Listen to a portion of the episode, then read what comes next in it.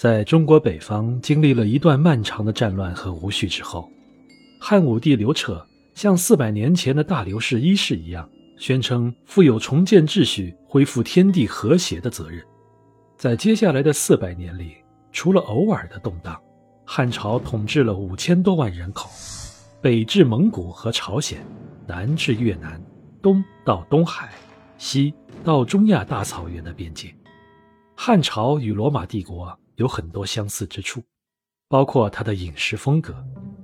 和罗马帝国的饮食一样，汉朝的饮食习惯中也加入了小麦，只不过在中国，小麦面粉并没有用来烤面包，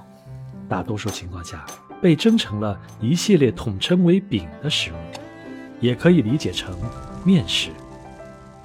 和罗马帝国饮食一样，汉朝的饮食也探索出了一系列不同的风味。虽然没有鱼子酱，但中国人还是靠着一系列的发酵过程进行了持续不断的创新。除了在食物技术上取得了同样引人瞩目的发展之外，汉朝和罗马帝国一样，也出现了有关饮食哲学的争论，尤其是针对奢侈品在整个国家所处的地位。位于黄河岸边的帝都长安，是汉民族的传统家园。这是一座有着二十五万人口的繁忙都市，其城市布局即按照宇宙秩序的原理展开。这里有宽阔的街道，位于其中心的是一处三英里见方的宫殿区，即帝国皇室的居住地。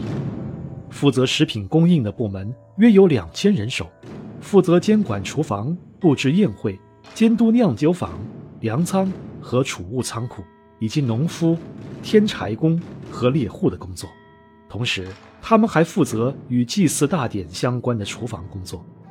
既要保证宴会的奢华，必须称得上皇帝对已知世界所有资源的掌控，又要反映这一神圣帝国传统的连续性。黄河流域地势平坦，水源充足，能够生产出丰富多样的饮食所需的各种材料。它是汉民族的故乡。帝国的军队就是从这里向邻近地域发起进攻。这些军队最多上达百万人，其中普通士兵都是征召来的农民组成，向有着独特饮食风格的邻近地域发起征伐。东北地势高，气温低，生产牛奶；向东是出产盐和鱼类的朝鲜。长江以南的土地松软肥沃，物产丰富，非常适宜动植物生长。那里的饮食常伴有酸臭的风味。公元二二八年，写成了两本专著，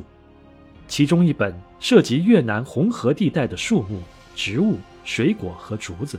另一本则对四川省进行了一次广泛的调查。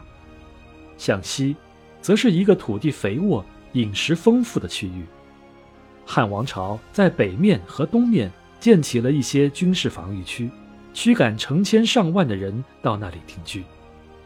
不难想象，就像罗马人在帝国边境驻防一样，汉朝人也将他们熟悉的植物和加工烹调用的设备带到了上述地区。